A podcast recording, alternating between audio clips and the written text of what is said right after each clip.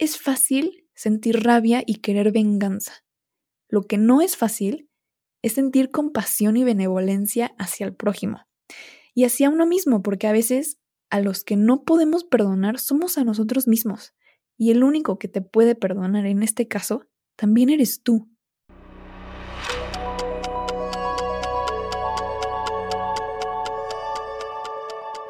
Bienvenida o bienvenido a ¿A dónde vas tan rápido?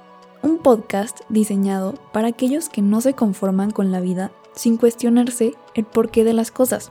Creo firmemente que abrir y expandir nuestra mente es la clave para poder pausar un momento y reflexionar con la sencilla pregunta de ¿a dónde vas tan rápido? Te quiero ayudar a crecer como persona platicando sobre temas que son comúnmente ignorados en la sociedad, como el crecimiento personal, el mindfulness, la inteligencia emocional y la espiritualidad. Te invito a que me acompañes en este viaje. Yo soy Angélica Sánchez. Comenzamos.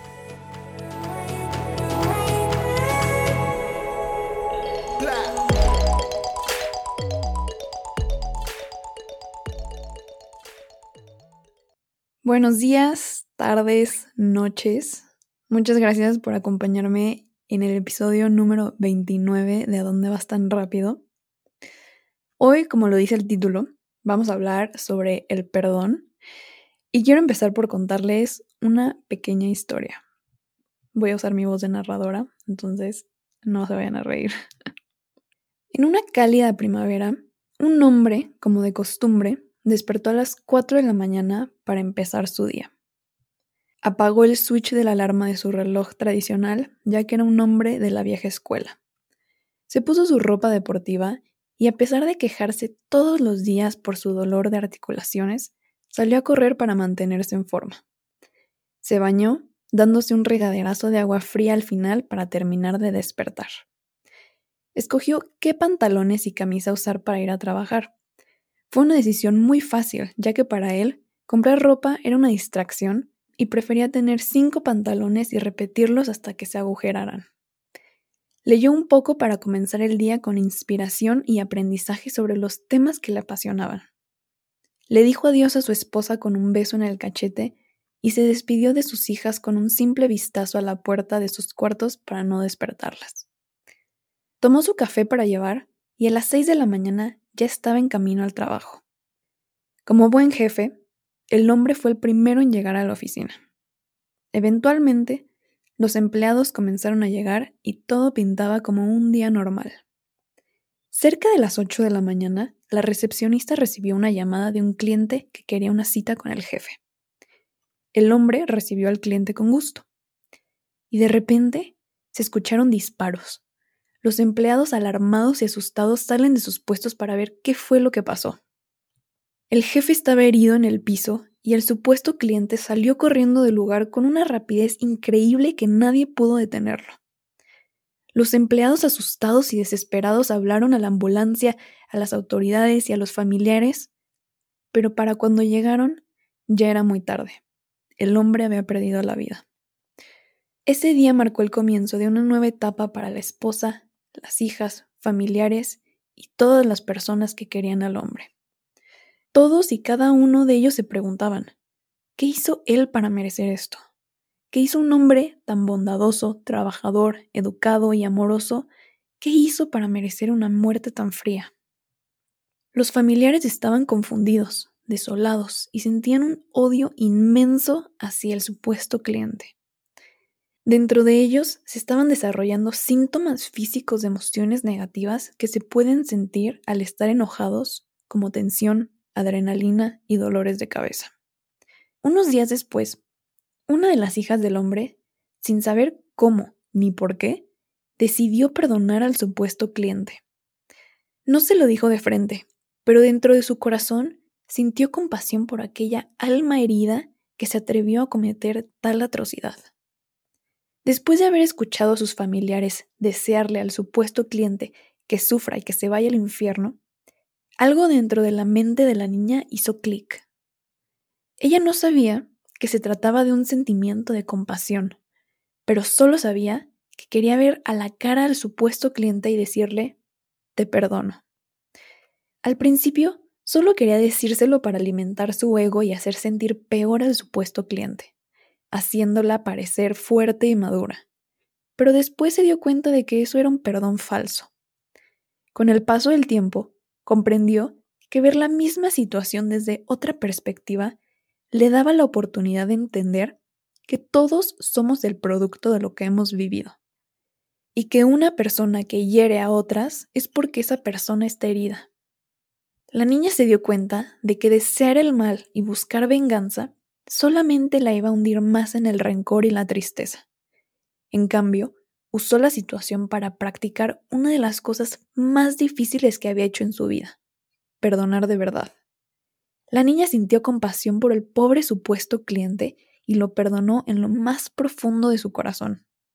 Y así, la niña se dio cuenta de que la única persona que la podía liberar de tanto sufrimiento siempre fue ella misma. Fin de la historia. Espero que esa historia muy corta te haya gustado. Y si me conoces, tal vez, muy probablemente ya hayas hecho la conexión de quién es esa niña, pero para los que no me conocen, esa niña era yo, hace tres años. Cuando decidí hacer este episodio sobre el perdón, hice una investigación de varias horas sobre cómo perdonar, los aspectos psicológicos, los beneficios, mil cosas. Pero al final de todo esto me di cuenta que no iba a ser suficiente para comunicar lo que de verdad estaba sintiendo. Tengo un deseo muy profundo de que todos podamos vivir una vida desde la compasión y es algo por lo que quiero trabajar hasta el día que me muera. Y creo que eso fue la intuición que me estaba diciendo que compartiera esa historia. Lo que les acabo de contar es una parte de mi vida muy, muy personal que dudé mucho en compartir en el podcast. Y que no les voy a mentir, cuando lo escribí y siempre que escribo cosas sobre mi experiencia con la muerte, siempre termino llorando porque es algo que nunca superas y aprendes a vivir con eso. Pero creo que para que ustedes puedan entender el impacto que el perdón ha dejado en mi vida, creo que era necesario que supieran de, desde dónde vengo y que este es un tema que no nos debemos de tomar a la ligera, porque el perdón y la compasión de verdad que salvan vidas. Yo creo que este es el episodio en el que más me he sentido vulnerable, aparte de el primeritito. Pero mi intención con este episodio es que de verdad te pongas a reflexionar sobre tu vida, te des cuenta de que la muerte está a la vuelta de la esquina y que si vives un día más sin perdonar a alguien, es como cometer un mini suicidio cada día de tu vida que vivas desde el rencor y desde el deseo de venganza. Y tal vez alguien de mi familia esté escuchando este episodio, y si sí, saludos.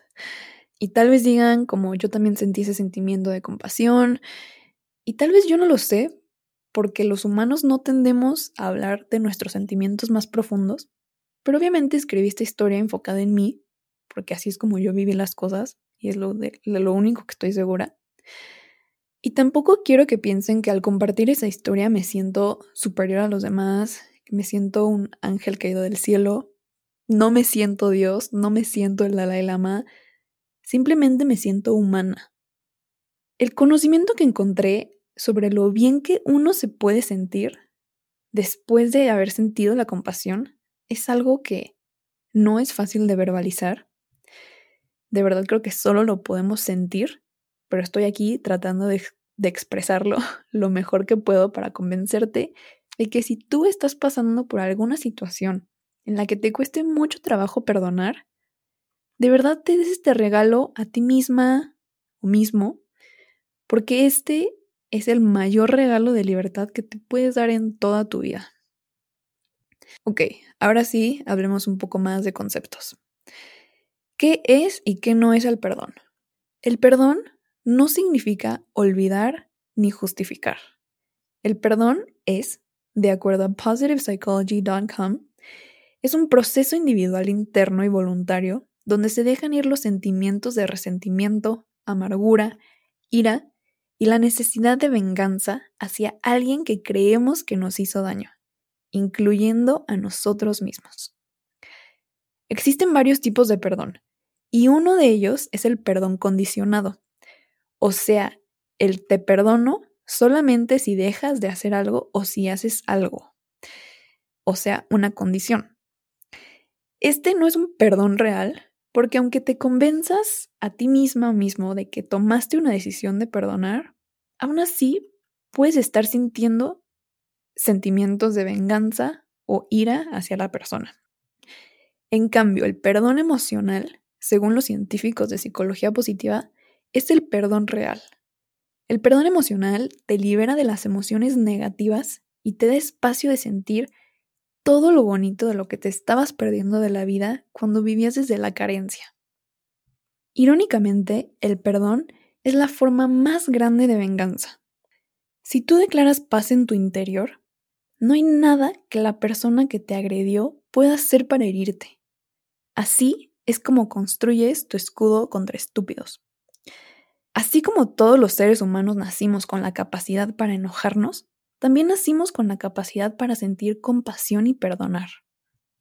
Los científicos creen que la capacidad para perdonar puede ser que sea fácilmente desarrollada en personas con cierto tipo de personalidad, pero que creen también que es algo que se puede aprender y se practica.